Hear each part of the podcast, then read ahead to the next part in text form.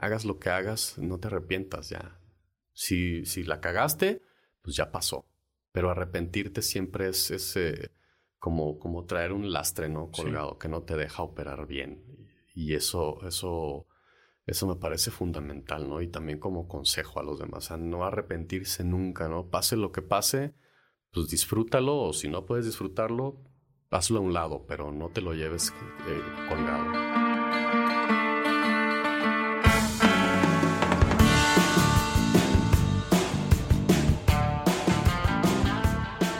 Hola creativos, soy Salvador Escobedo y bienvenidos a la segunda temporada de Creatividad, el podcast de creativos chingones compartiendo experiencias y procesos de creación.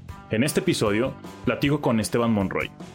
Esteban es actor, locutor y director de escena. Platicamos sobre la magia del teatro, cómo cada espectador tiene una perspectiva diferente de la obra, qué hacer para conectar con el público y que hagas lo que hagas, no te arrepientas. Bienvenido Esteban, actor, locutor, director de escena, empresario, restaurantero y ahora creativo. ¿Qué onda? ¿Cómo estás? Muy bien, muy bien. Gracias, gracias por la, por la invitación, Chava. Eh, un placer eh, platicar, platicar, que es algo que a los que nos dedicamos a, a cuestiones eh, creativas es, es vital. Creo que todo creativo necesita expresarse, necesita comunicar y necesita compartir. Creo que es principalmente eso. Yo creo que toda la gente que trabaja en, el, en, el, ámbito en donde tiene que ver la creatividad, tenemos mucha hambre de compartir. Creo que somos, somos personas de, que nos gusta dar mucho lo que sabemos. Y hablando de eso un poquito, ¿así te describes? ¿O cómo te describirías en una frase? Creo que, híjole, una frase. Eh, aferrado. Ok creo que, si algo tengo es que soy muy aferrado a, las cosas que me apasionan y por más, por más que se compliquen, a veces podría parecer que se, que se diluye esa, esa pasión, pero siempre, siempre queda la, llama ahí y, y, este ser tan aferrado hace que nunca se abandonen las cosas. Ok, perfecto. Me queda claro que hace un actor, que hace un locutor, que hace un empresario pero, ¿qué hace un director de escena? En, la chamba de, un director, la, responsabilidad es ponerle eh, como la sal y pimienta a las cosas, creo yo. Eh, un actor tiene todas las herramientas, tiene sus propios procesos para llegar a algo, pero el director de escena es el que, el que desde fuera eh, le dice al, al actor, qué es lo que falta, ¿no? Y qué es lo que, o, cómo mezclar, por ejemplo, si habláramos de una receta de, ingredientes, a pesar de que el actor es como un chef que tiene todo el conocimiento, el director es como el, chef principal, el que le dice sí, pero de tal forma, para que el resultado sea este. Eh, creo que ahí es, donde más o menos recae la la responsabilidad de un director según yo y según lo que, lo que yo trabajo y lo que me gusta ver, ¿no? También cuando veo el trabajo, eh, llámese en, audiovisual o en, o en, teatro en vivo, podemos, yo puedo distinguir, ¿no? Cuando, cuando es la creación del actor y cuando, cuando está solito, ¿no? Solito haciendo de su cosecha y cuando hay la, la, pincelada de un director, ¿no? Cuando, él, cuando ahí se nota el sello, ¿no? De un director de, ah, tal cosa, tal trazo, eh, tales reacciones encaminadas a, a, una, a una escena, tiene que ver la mano del director. Ok, ¿has hecho películas? ¿Has hecho televisión, series, obras de teatro? ¿Cuál sientes que es la que disfrutas más? Híjole, es difícil porque eh, se disfruta mucho, por ejemplo, el cine, las series, todo lo que es, todo lo que es filmado o grabado. Eh, se disfruta mucho, pero, pero a priori, ¿no? O sea, ya, ya posterior. Sí, sí, sí. Sí lo, se disfruta mucho hacerlo, pero, pero creo que esto segmentado de, del proceso creativo en un trabajo audiovisual le quita un poquito el, goce, el disfrute. Después, bueno, ya en cuestión de, de, ego, pues sí es bien chido, ¿no? Verte en la pantalla y, ver el resultado final de algo, ya con postproducción, ya con, con, con, todo lo que conlleva, ¿no? Ver terminado un trabajo. Es, es, muy chido, ¿no? Y lo puedes seguir viendo cada vez. Pero puede tardar hasta años, ¿no? En que salga. O sea, tú puedes empezar en 2018 y apenas justo en la pandemia puede salir algo que creas tú, ni siquiera salir. Se espera hasta que como que se acomode el ambiente, ¿no? Esa es la desventaja.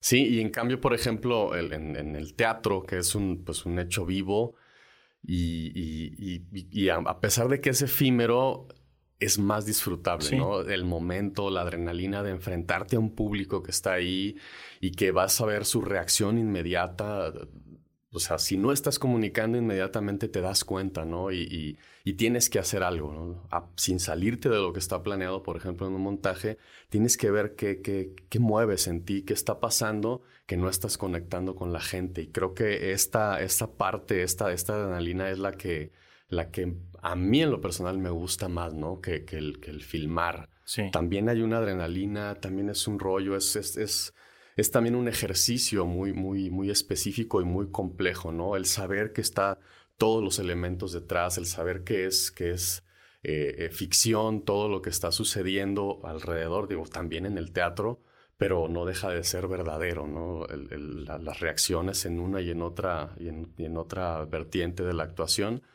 pero las dos tienen un sabor muy, muy, muy rico, ¿no? Son muy disfrutables, pero sí creo que, que que el hecho vivo del, de la actuación es, es, es, inigualable. Pues. Sí, yo lo comparo, o sea, bueno, ahorita se me, se me ocurrió un poco en el sentido como de, los, de la industria del deporte hoy día.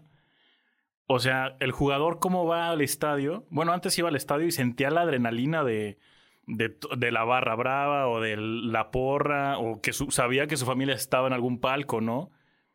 Y ahora, ¿cómo se transforma ese tipo de emociones? No, no lo comparo igual, pero lo comparo en el sentido de, adrenalina y de emoción.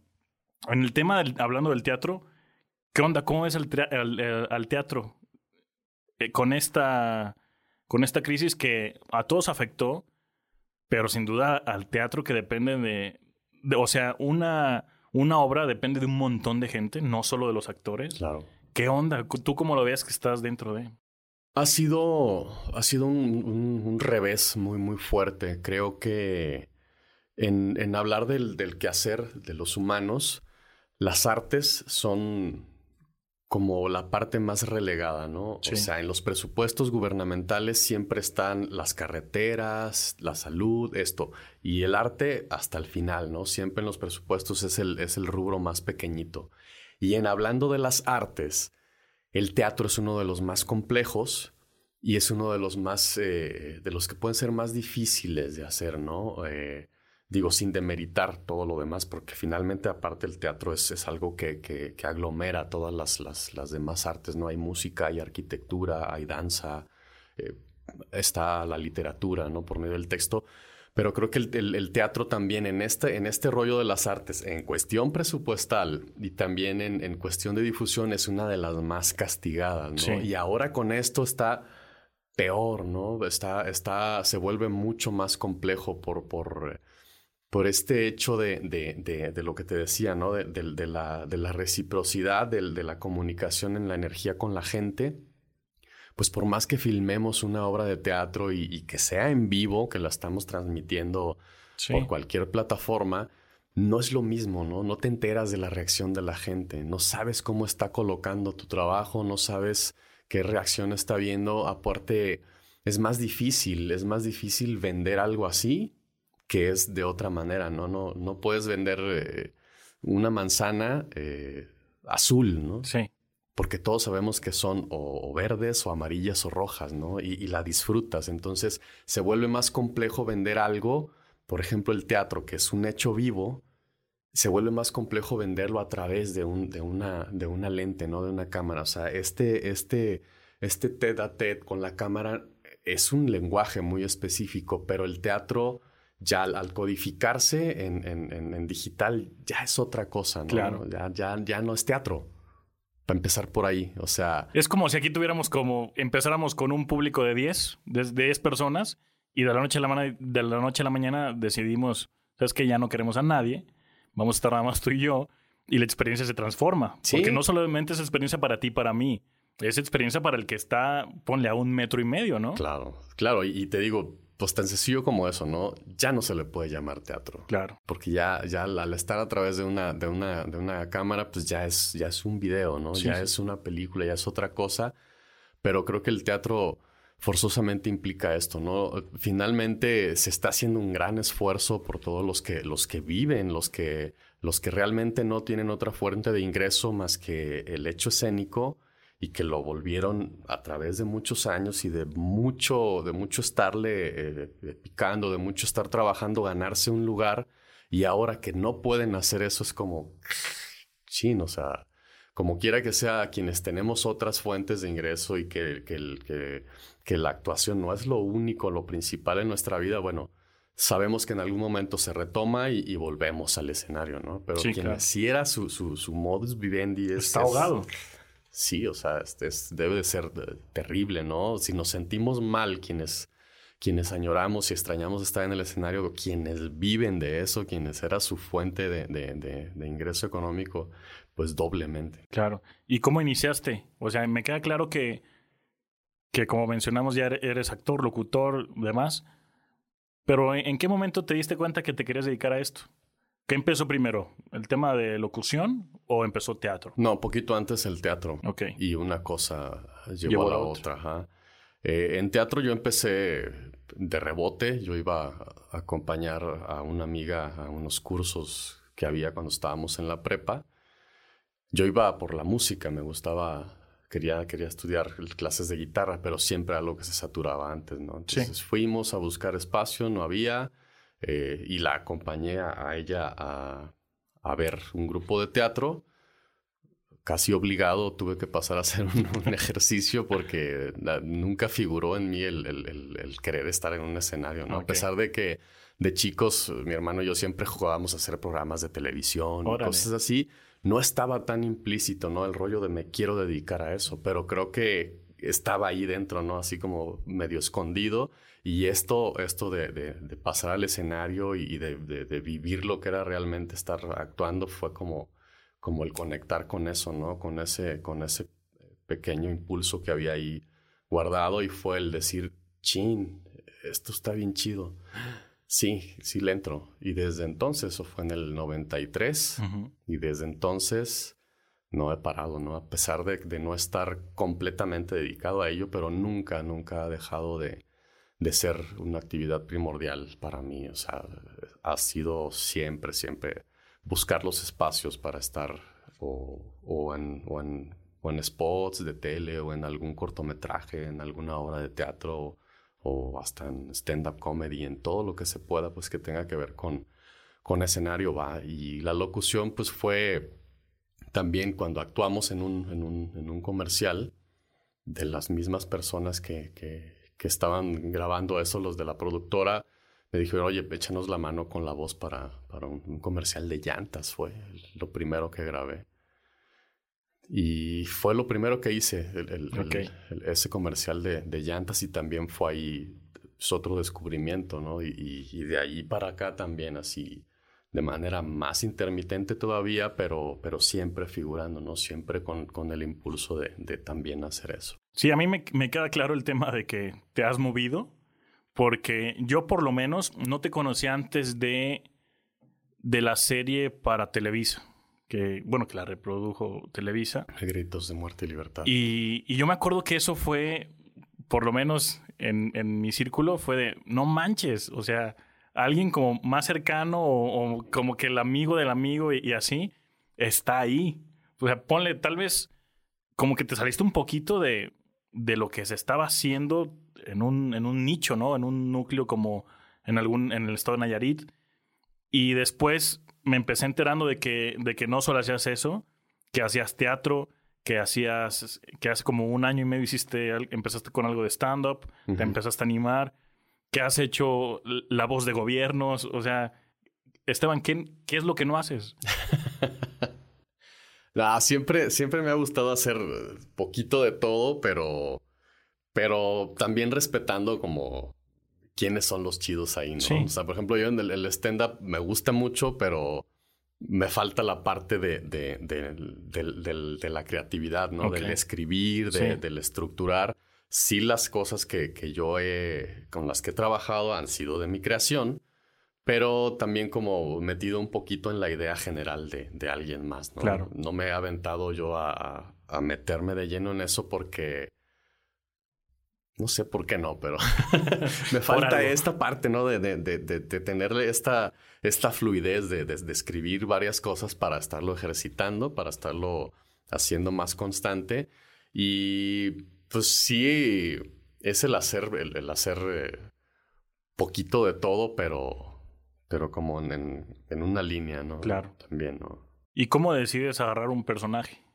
O sea, imagínate que yo, yo soy un un director y tengo un, o un escritor y tengo un, guion, ¿qué es lo que te llama a ti para decir sí, no?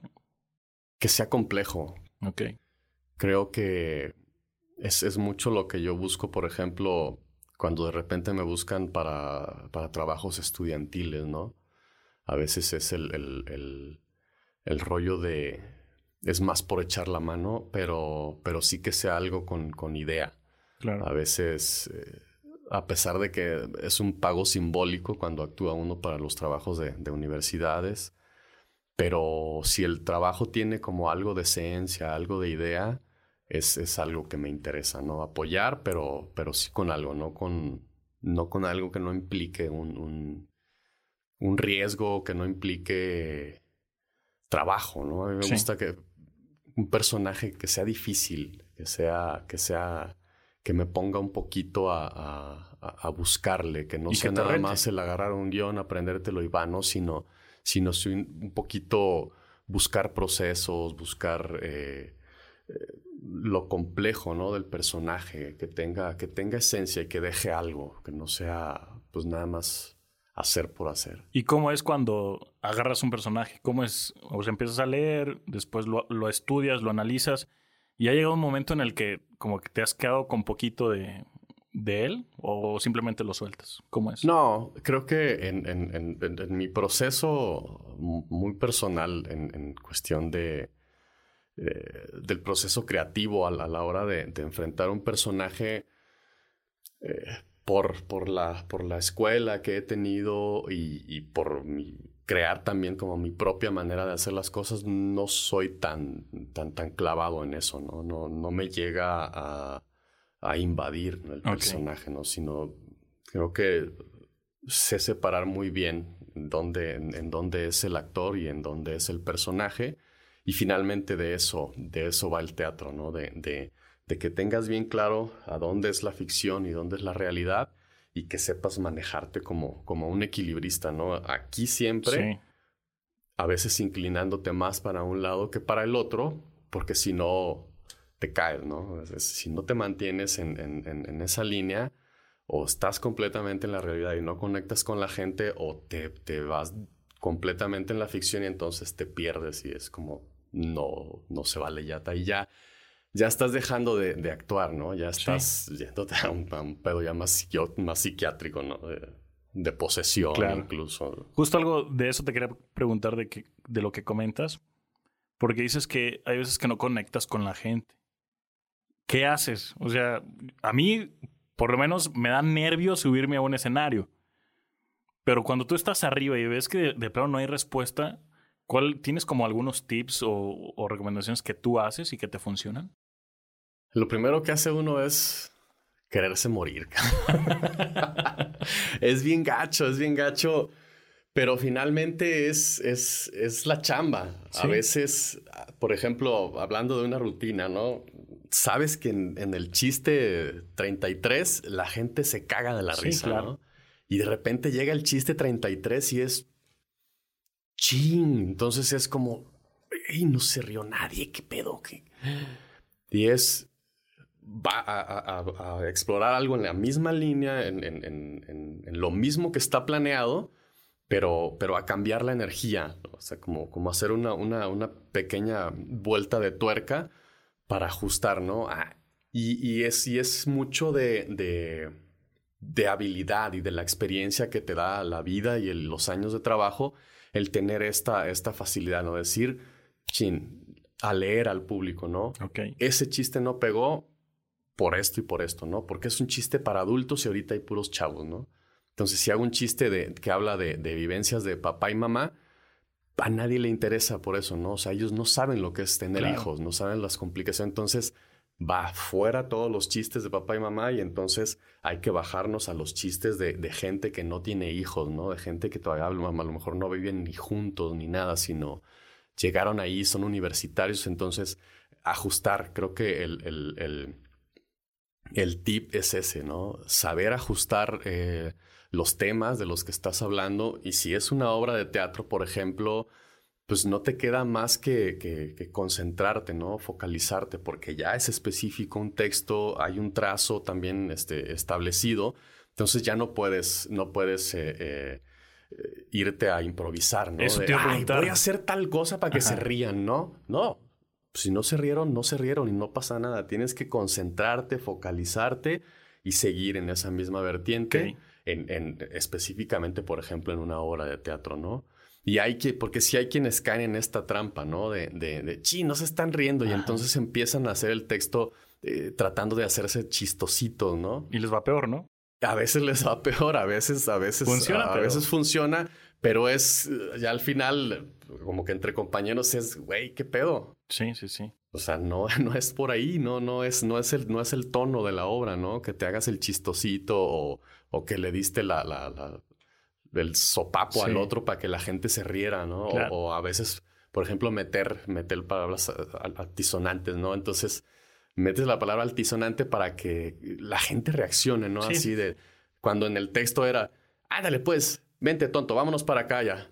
Ándale pues, imbecilito, vente. y, ah, y ah, ya, huevo, ya conectó por ahí. Entonces ya de ahí le sigues y ya, y ya. Y se convierte en otra cosa, pues, pero pues son trampas que, en las que a veces podemos caer en este afán, ¿no? De, de, de, agradar, que finalmente pues es la chamba, que la gente lo disfrute, pero, pero sin salirte, creo yo. Siempre hay que respetar mucho el trabajo de todos y en eso, en ese respetar, pues está precisamente, por ejemplo, la visión de un director. Ok. Entonces, si el director ya te dijo cómo es el trazo y cuál es el tono de la obra en general y cuál es la línea a seguir, por ejemplo, de tu personaje, pues no te tienes que salir de ahí porque estás, estás, estás incurriendo en una falta, ¿no? De, de, y, vas a, dar al traste con el trabajo de todos los demás, ¿no? Si cada quien está siguiendo una línea que está marcada y si tú te sales, pues ya le estás dando la madre al trabajo de todos los demás, ¿no? Por, por hacerte el chistoso y porque la gente cuando salga diga, ay, qué chistoso era ese que estaba allí, ¿no? Sí, sí, sí. Yo tengo una duda y, y, va, y se basa sobre una creencia.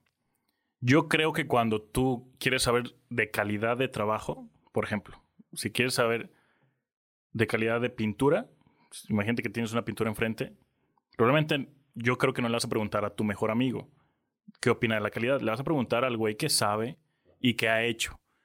A un poeta lo mismo.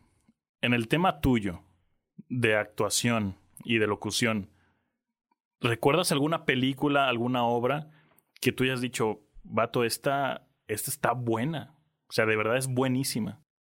Claro, hay, hay, hay referentes obligados. Por ejemplo, una película que a mí me, me gusta mucho y que me impactó y todavía la, la vuelvo a ver y, y, me sigue atrapando mucho es eh, El silencio de los inocentes. Okay. El trabajo de, de Anthony Hopkins en, en, en, El silencio de los inocentes me parece impecable, me parece un trabajo muy limpio, muy muy redondo, ¿no? Y el trabajo en general, hablando del filme, todas las actuaciones, el manejo del, del, guion, todo el trabajo creativo de arte, todo me parece que es una, una película impecable y que yo digo, es, es, es, es, un, es un buen referente, ¿no? En hablando de teatro, a mí me tocó ver también, por ejemplo, una obra de, bajo la dirección de, de, Peter Brook, que es bueno, pues uno de los más grandes eh, directores en cuestión teatral. Y yo vi un montaje y, a mí me impactó mucho el, el hecho de que conectaba, a pesar de ser una obra que estaba en francés. Ok. Entonces, había una, una, pantalla con subtítulos, pero era perderte, ¿no? La acción por estar leyendo a ver qué decían. Y no hacía falta, chava. Era, era, era, era, era tan, tan bueno el trabajo que no hacía falta saber qué estaban diciendo sonoramente, ¿no? O sea, veías las acciones y, las intenciones de, de, los actores y no necesitabas entender literalmente qué estaban diciendo. Sabías qué estaba pasando, ¿no? Te, te enredabas con el conflicto porque lo estaban viviendo los personajes, estaba sucediendo cosas ahí y, y no sé, es como si estuvieras viendo no sé, una, una, discusión a distancia, ¿no? Con un, con un telescopio. Más o menos Entonces ves eso y dices, chin, ahorita le va a dar un madrazo, ¿no?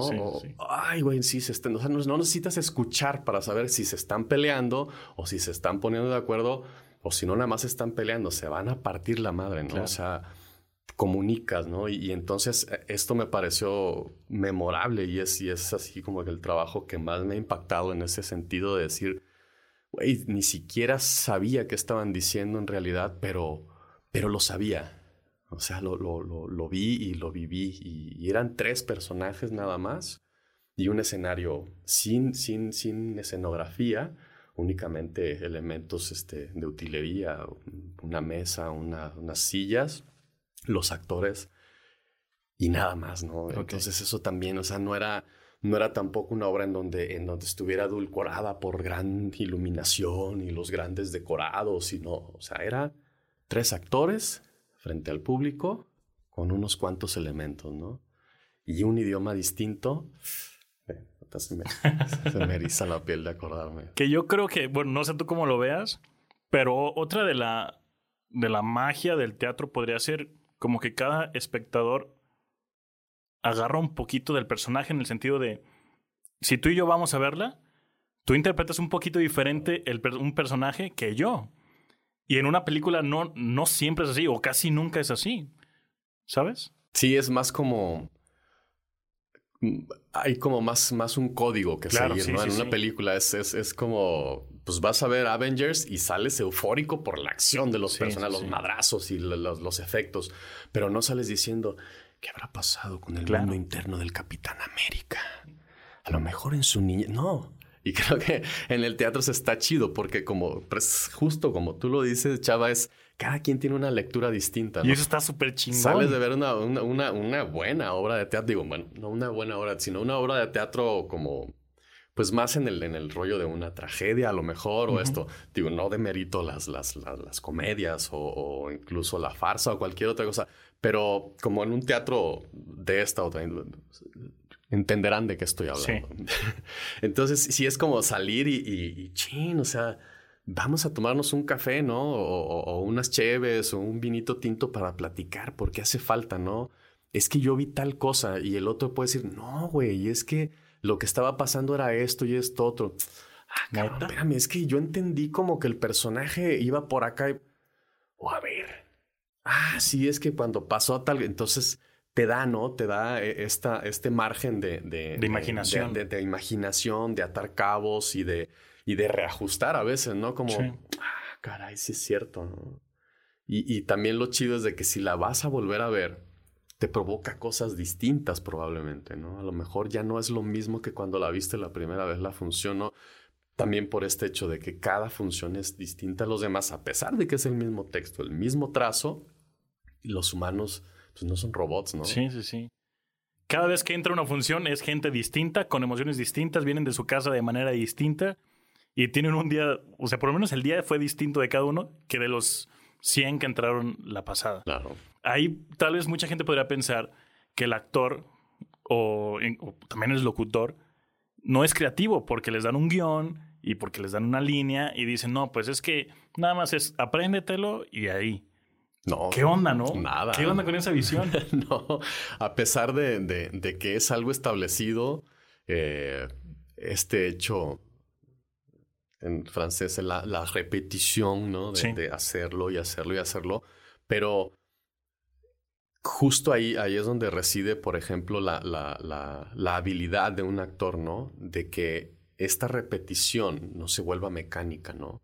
O sea, es, es hacer lo mismo, es como es como comer, ¿no? Es el acto de la deglución es siempre lo mismo y es un hecho mecánico, pero cada bocado te provoca sensaciones distintas, ¿no? No es lo mismo un, corte de carne que, que, un camarón con limón, ¿no? O sea, son sensaciones muy distintas y el acto es el mismo, ¿no? Pero lo que está implícito en el proceso es lo que te hace cada vez distinto. Entonces, pues los humanos no podemos recrear algo exactamente igual, así idéntico, ¿no? A, lo mejor un pestañeo, pero ya, ya fue distinto, ¿no? Sí la manera de, decir un texto, el, volumen, el tono que utilizas para, para, decir una frase, de una función a otra puede, puede modificar. Eh, tremendo, ¿no? A pesar de que sea lo mismo, a pesar de que sea la misma línea, el, mismo eh, entorno, finalmente el, humano que lo está interpretando tiene cargas distintas, como decías, ¿no? A lo mejor yo como actor, a pesar de que mi responsabilidad es zafarme de todo lo externo y concentrármelo de ahí, de todas maneras, no te puedes librar, ¿no? Del, si traes el pendiente, por ejemplo, de que algún familiar lo está pasando mal, eso te carga, ¿no? Te carga y te, y te, y te hace modificar, ¿no? Estás, estás haciendo esa misma parte, pero te conecta más, ¿no? A mí me pasó, por ejemplo, yo hice un personaje eh, en teatro y era alguien que, que, estaba sufriendo la, la muerte de, de, su madre y también de, de, la muerte de un hijo, ¿no? En un, en un embarazo. Sí. Y para mí interpretarlo, pues sí, a pesar de que tenía ya el proceso creativo y todo, pues sí.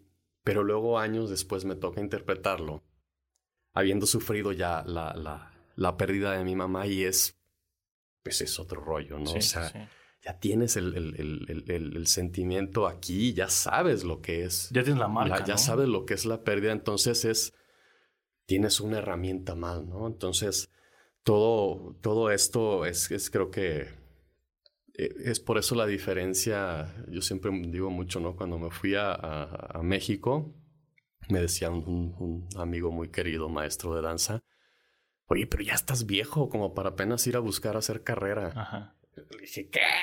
no. Le dije, maestro, los actores no tenemos edad. Los actores no tenemos, no tenemos eh, eh, temporalidad como un futbolista, ¿no? Un futbolista a los 30 se fue. Ya vete buscando qué haces, carnal, porque el fútbol se va, se acaban las rodillas y, y, chao, ¿no? Los bailarines igual, también los bailarines tienen un tiempo en donde están en el escenario y después de ahí es dar clases, de ser coreógrafos pero ya no estar tan activos en el, en el, en el escenario, ¿no? Y un actor no, porque siempre va a haber personajes para todos, ¿no? Claro. Hay personajes de 15 años, pero también hay personajes de 80 y de 90 y demás. Entonces, la chamba del actor nunca se acaba, ¿no? Y, y, y, a diferencia de este desgaste que puede haber, por ejemplo, en un deportista, de ir cuesta abajo, pues en los actores es al revés, ¿no? O sea, conforme vas avanzando en tu vida, pues vas acumulando vivencias, ¿no? Y vas creciendo más en, en, todo lo que eres como, como, como creador de cosas y entonces tienes más herramientas para enfrentar todo, ¿no? Sabes, sabes más del mundo, entonces eso es lo que requiere, por ejemplo, el trabajo de un actor, ¿no? Tener mucho mundo interior para después poderlo recrear. Qué chingón, qué chingón. Oye, me tengo una duda. ¿Todavía tienes nervios cuando te subes a un escenario? Porque o sea, aparte de actor, eres vocalista de, una banda. ¿Es más o menos similar o la experiencia o siempre, qué onda? Siempre creo que es, es, parte del, de, lo, de lo disfrutable. Creo que cuando, cuando se dejen de sentir esta ansiedad, estos nervios, es como... Que ya no es lo es Como replantearte, ¿no? Será bueno seguir porque ya no hay esa emoción, ¿no? Ahí me sigue yo siempre, todavía en, teatro o incluso en cortometrajes, en, una entrevista como ahorita, las primeras palabras siempre son eh, medio temblorosas, ¿no? Siempre hay este, este nervio, este, eh, esta ansiedad que, causa el estar ante algo que no sabes a ciencia cierta que va a ser, ¿no? Cualquier, cualquier cosa. En el, en el grupo de rock también, a pesar de que es desmadre, que es, pues, ah, es una pinche caterva de, de, locos ahí que sabes que van a brincar y bailar con tus rolas, pero de todos modos es este nervio de, chin, no la vaya a cagar, que no vaya a pasar esto. Y aunque tengas la seguridad, pues siempre hay, siempre hay esta, esta emoción, ¿no? Este nervio de, de, de que no sabes a ciencia cierta qué va a pasar, ¿no? Y eso es lo, eso es lo chido. Fíjate que yo admiro a la gente que hace cosas que a mí me gustan, ¿sabes? O sea, que, ha- que ha logrado hacer cosas que yo he querido hacer. Y tal vez es como mucha gente admira a gente famosa y demás, Claro. pero yo regularmente admiro a, esa- a esas personas, sean a, a máxima escala o a pequeña escala el trabajo. Yo supe que, que en algún momento hiciste doblaje, sea para una serie o lo que sea. Pero te repito, yo admiro a la gente porque a mí me, a mí me encanta el doblaje. Yo nunca lo, lo, he, lo he hecho ni nada. Pero una de las cosas que yo siempre quise hacer es participar en un doblaje, aunque sea de extra, ¿sabes? Pero a mí me encanta en el sentido de, de que te quedas ahí. O sea, tu voz es tuya, pero también tienes la capacidad de darle vida a un montón de, de personas o de personajes. ¿Cómo fue tu experiencia con eso? Sí, también ahí, bueno, a pesar de que fue un, pues nada más una, una pinceladita, ¿no? Un, un- un poquito de. de- Pero estás de dentro de, de, Ah, eso sí, y, la experiencia nadie te la va a quitar, Ah, ¿no? no, eso sí, la experiencia es, es, es, pues, muy, muy padre. Y también, como dices, allá después de verlo, al verlo en la pantalla y escucharte, pero a través de un personaje Sí, sí, distinto, es como, ah, es- es- se siente bien chido, ¿no? Y en ese sentido yo también eh, añoro el- el- ese, ese tipo de trabajo, no me gustaría como, como ir más en ese sentido. También es una, una parte que me gusta mucho y, y- también de repente escuchar cosas y, ubicar a, a, pues, a grandes profesionales del, del doblaje, ¿no? Que, que- actúan con la voz, que, que le dan vida a un personaje y le dan carácter, ¿no? Porque no nada más es, es tal cual ahí, sino le das un carácter específico a cada personaje y te vuelves, eh, se vuelven pues el, el- el- el- el personaje ya amalgamado con esa voz y si de repente te cambian al, al- al- al que dobla, es como, no, ese no es... ¿no? O sea, ese no es Homero Simpson, Sí. ese es otro vato y es, ya no hay la conexión, o sea, logras esa magia, ¿no? Y, y yo también, en ese, yo en ese sentido también admiro a, a- a grandes voces, ¿no? De gente que, que las ubicas por los personajes, ¿no? Y ya después los ves y dices, no mames, que tú eres el que... Ah, no, qué chingón, ¿no? Y, Y después te enteras que hicieron, o sea, que tienen 10 personajes y nunca te diste cuenta que era la misma persona, ¿no? A mí me pasó con, con Mario Filio y con Arbizu y que yo dije, vato, o sea, sí, tú eres la voz de tal, tal y tal, pero también eres un personaje, o sea, de carne, de carne y hueso, un actor que lo interpretas o que lo, lo doblas, aunque se escuche mal. Pero, o sea, esa capacidad de, de que tu voz te dé para tantas cosas, yo hasta hace, ¿qué te gusta? Hasta, hasta, hace- cinco años me explotó la cabeza cuando me di cuenta de eso. Porque probablemente Sí. tú hablas y platicamos y demás, pero creo que estaría chingón que todos experimentáramos la capacidad que tiene la voz, ¿no? Sí, no, no, no, es, es... El trabajo de Filio, por ejemplo, es, es increíble y hay, y hay grandes, grandes, grandes maestros de este rollo. Y sí, pues yo, a mí, por ejemplo, me tocó crecer con mil personajes a través de la voz de, de, de, de Jorge, de Jorge Arbizu, ¿no? Del Sí. Tata, o sea, Don Gato y su pandilla, Sí, los sí, sí. picapiedras, a todas, to- eh, eh, eh, es, viejo loco estaba en todas, o sea, y, y ya de repente todavía... A mí me sigue sorprendiendo de escuchar algunas voces en, en- en- en- en trabajos, ¿no? En caricaturas y cosas así. Ah, huevo, sí, es el Tata también. Sí. así de, no había caído en la cuenta, ¿no? De que esta también era él y en esta y en esta. Y hay grandes, grandes voces que desafortunadamente creo que, que las han dejado un poquito de lado, ¿no? Creo que el, el- el mercado ha obligado a las grandes eh, empresas, ¿no? Nat Geo y ese tipo de, de- de cadenas a estar contratando como mano de obra más barata para, para maquilar voces y de repente escuchas cosas, yo escucho cosas que así de, no, no me convence tanto. O incluso hasta influencers, ¿no? O, ah, o- sí. que ya tiene, ¿qué te gusta? Hace como cuatro años que empezó esta fiebre de vamos a, a meter al, al que tiene ma- mayores y mejores vistas en, en YouTube. YouTube, sí. ¿Qué onda, no? Aunque Sí. me gusta una mentalidad de, de Mario Filio, que yo lo he escuchado en entrevistas que dice que él no tiene tanta bronca porque él siempre considera que hay trabajo para todos. Ah, sí, eso que, que cada uno puede ganarse o, o tirarse el propio trabajo. Que fíjate que es algo que no, que no lo noto en muchos otros este, actores de doblaje. Y en él sí lo admiro, lo admiro en ese momento. los admiro tanto que siempre que vamos al cine, puedes preguntarle a, quien sea, me que no, aparte de que los escucho y, siempre ah, digo, oye, fíjate que ese es... Y yo me quedo hasta los créditos de, la voz simplemente por el hecho de confirmar que esa persona estuvo ahí. Y yo creo que ah, muchos se quedan como por, ah, el fotógrafo, el actor. Yo me quedo por el tema del, del doblaje. Sí, sí, no, no. Digo, eso, eso sí también es, bien cierto, ¿no? Lo que dice Mario, hay, hay chamba para todos. Pero sí hay, hay de repente cosas que digas, chin. Que no están chidas. Debieron de haberlo puesto en las manos de, de, un profesional, ¿no? Sí, como, sí, como, ellos, así, grandes voces y que aparte, pues ahí está esta parte, ¿no? De no nada más es la voz, sino la voz comunica, ¿no? La voz también actúa, la voz, la voz también conecta y, y, y, no todos tienen esa habilidad que tienen los grandes maestros. Claro, tú encontraste tu pasión.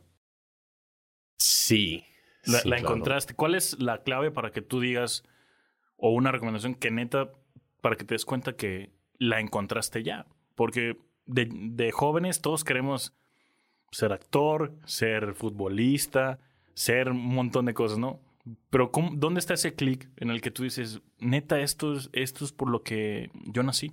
Creo que se siente, creo que es, es, es, es, es muy claro, no hace falta una voz mágica que te lo diga, no, es, es eres actor, eres locutor. Sí, sí. Se siente, ¿no? Cuando, cuando estás haciendo eso hay, hay, hay, hay algo que, que, que, que, incluso físicamente, ¿no? Son, son, son reacciones químicas que, que vienen, pues, obviamente, propiciadas por, por el cerebro, pero se siente, ¿no?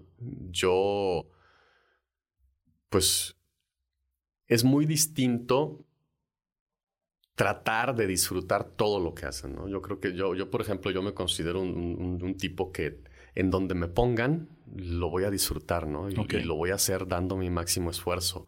Pero no es lo mismo este, dar mi máximo esfuerzo eh, descargando un tráiler de jitomates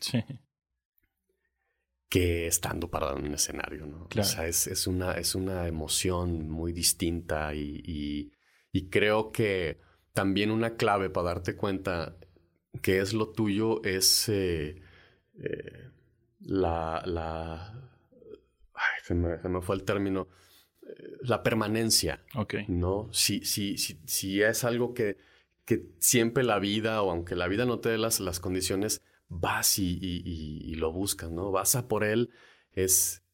Eso es entonces, ¿no? ¿Por qué? ¿Por qué siempre caigo allí? ¿Por qué siempre de repente me invitan, ¿no? A hacer tal cosa. Y si yo ya, ya me había desafanado de ahí y, te siguen jalando y, y, eso es como también como, como indicativos, ¿no? De decir, se me hace indicadores, ¿no? De, decir, ah, eso, creo que, creo que por ahí va más, ¿no? Porque a veces ah, no queremos darnos cuenta, ¿no? Más que no, no podamos, es como, no, es que eso no me deja dinero, ¿no? Eso no no es redituable y, a veces lo dejamos un poquito de, lado, pero sigue latente ahí como de, hey, acuérdate que también pintas, ¿no? Sí.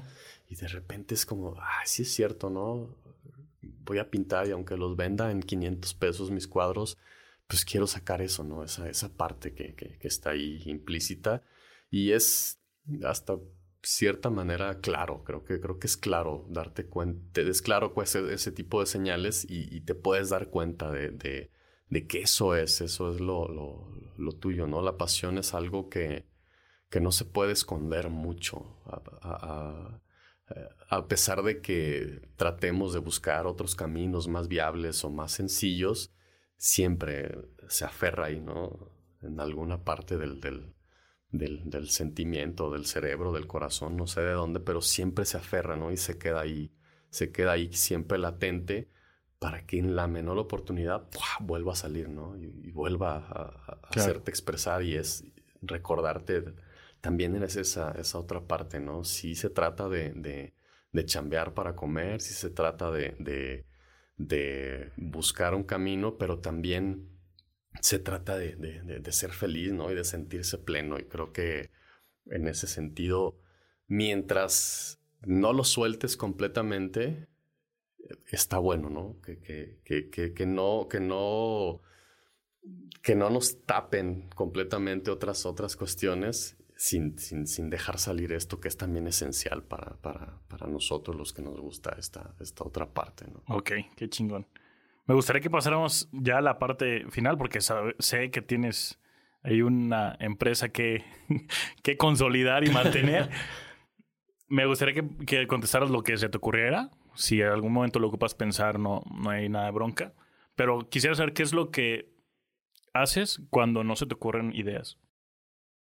Cuando no se me ocurren ideas, lo que hago es, eh, eh, es ver el trabajo de la gente que admiro. Okay. Cuando veo el trabajo de la gente que admiro, eso, eso me conecta.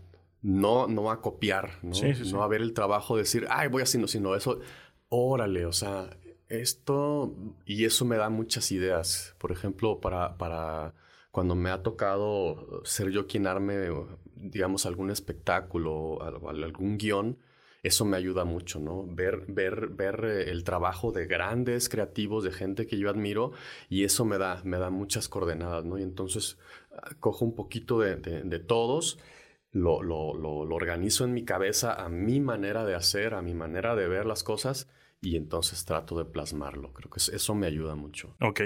¿Qué te hubiera gustado ser si no fueras actor, locutor y todo lo que fregados haces? Híjole, de, de, de, cuando estaba en la prepa, yo entré al, al, al, bachillerato biológico porque me gusta mucho la medicina. Me hubiera gustado ser médico. Ok. Y también me hubiera gustado ser piloto aviador. También Órale. algún día tuve en mis manos una solicitud para inscribirme en el Colegio del Aire. Pero de profesiones, eh, médico. Me, me, gusta, me hubiera gustado mucho, mucho ser médico. Bueno, te sales un poquito de, Sí, del mucho. prototipo, ¿no? Sí. del prototipo del creativo, porque Ah, realmente sí. es, no, me hubiera gustado hacer, no sé, algo relacionado con creatividad pura, ¿no? Como eh, cantante de ópera, no sé, cositas así. Y decir, no, pues quisiera ser médico. Sí, si, si, no fuera eh, en cuestiones artísticas, eh, que digo, uh -huh. actor es lo que me gusta y, y, y, ser como con más trabajo, más, más a gran sí, escala, sí. me encantaría, pero, pero una profesión a mí me, me, hubiera gustado muchísimo ser, ser, médico. Ok, ¿y a quién admiras? ¿A quién admiro? Sí. Híjole, a un, a un, a un chorro de gente. Admiro, admiro principalmente a la gente que tengo cerca, ¿no? A, a mi mujer, a mis hijos, a, a, mis padres, a mis hermanos, porque son mis referentes más cercanos y es, y es eh, la gente que me ha acompañado, ¿no? A crecer y a, y a caminar en la vida. Okay. Y después de allí, pues a, a los referentes en, el, en, lo artístico, ¿no? A, grandes actores, a grandes directores eh, que, que, que, me han dado pautas para, para, para el trabajo de, de, de, creación, ¿no? El ver cómo ellos encaran ciertas cosas me da este margen, pero principalmente a la gente que admiro es a la gente más, más terrenal y, y, más cercana, que es a mi familia. Ok. ¿Cuál sería o consideras que es tu mayor error o fracaso? Mi mayor error eh, en este punto creo que ha sido el no haberme, el no haberme aferrado más a, a, a este impulso de, de, de, de, dedicarme profesionalmente a la actuación cuando estaba más joven. Creo que, creo que de, de joven eso es, es, es un, algo que me reprocho un poco. No me... No me no, no me te mata, castigas, no me nada. quita el sueño, sí. pero sí me reprocho un poco el, el, no haber tenido los huevos de, de, de como a los, no sé, 18, 16 años, que fue cuando, cuando ya tenía más o menos claro que esto era lo que quería dedicarme, no haber tenido los huevos de decir, me voy a ir a estudiar, ¿no? Voy a ir a estudiar a, a Bellas Artes o al menos hacer el intento. Sí. Y me quedé con eso, ¿no? Con esas ganas de, de, de, haber hecho una, una, una, carrera formal, ¿no? Alguna licenciatura en, en, en, arte escénico, como para haberme empezado a formar de esa manera distinto, ¿no? Finalmente mi formación creo que, creo que fue muy buena, he tenido muy buenos maestros y a pesar de no haber ido a, a una universidad, tengo tengo buenas herramientas, ¿no? Tengo, tengo muy buenos maestros que, que, que me han llegado, me han llevado a, a, hasta este punto en donde, en donde me puedo comparar con quienes sí tuvieron la, la, la oportunidad o los huevos de ir a sí. perseguir una, una carrera. Eh, pero me, me, hubiera gustado mucho, ¿no? Me quedé con ese, con ese ¿Con esa espinita? sí, con esa espinita de haber dicho, vámonos, que se vaya todo al carajo y yo voy a buscar eso, ¿no? Ok, vamos a la última, pero antes me gustaría agradecerte el tiempo, pues la, la visita. La verdad es que te conozco de hace tiempo y me caes súper bien. Gracias, Admiro un igualmente. chingo tu trabajo. Cada vez que, que yo te veía en algún lugar o que publicabas de qué estabas haciendo en, en otros lugares, e incluso hasta cuando iba a, hacer algún trámite y, y salía tu voz eh, por un anuncio gubernamental, decía qué cabrón conocer al güey que, que está detrás de- del anuncio. Te admiro un montón y gracias por venir. Y me gustaría saber cuál es el mejor consejo que te han dado. El mejor consejo que me han dado es no arrepentirme de las cosas, que es justo lo que te acabo de decir ahora. A pesar de que yo no hice eso y que lo hubiera querido hacer, no me arrepiento, porque todo lo que he vivido, todo lo que he pasado, sean, sean momentos dulces o amargos, me han marcado y creo que eso, eso me hace ser quien, quien soy ahorita, ¿no? Y, y, me gusta, me gusta, me gusta quien soy porque, porque hasta este punto he disfrutado mucho, ¿no? Y creo que eso, eso me ha ayudado, el, no, el no arrepentirme, el no tener la carga de, "Ay, es que si hubiera, si no hubiera, el deshacerse de eso. Creo que, creo que ese es el, el- mejor consejo que yo he escuchado de alguien, ¿no? O sea, hagas lo que hagas, no te arrepientas ya. Si, si la cagaste, pues ya pasó. Pero arrepentirte siempre es, es, eh, como, como traer un lastre, ¿no? Sí. Colgado, que no te deja operar bien. Y eso, eso, eso me parece fundamental, ¿no? Y también como consejo a los demás, a no arrepentirse nunca, ¿no? Pase lo que pase, pues disfrútalo, o si no puedes disfrutarlo, hazlo a un lado, pero no te lo lleves eh, colgado. Ok. Pues gracias, Esteban. Gracias a ti, Encantadísimo. Muchas gracias a ustedes. Gracias. Este fue el episodio con Esteban Monroy. ¿Te gustó? Si te gustó, compárteme qué fue lo que más te gustó de este episodio en mis redes sociales. En Facebook encuéntrame como Salvador Escobedo y sígueme en Instagram, me encuentras como arroba chava.escobedo. De verdad, muchísimas gracias por escuchar. Yo soy Salvador Escobedo y a crear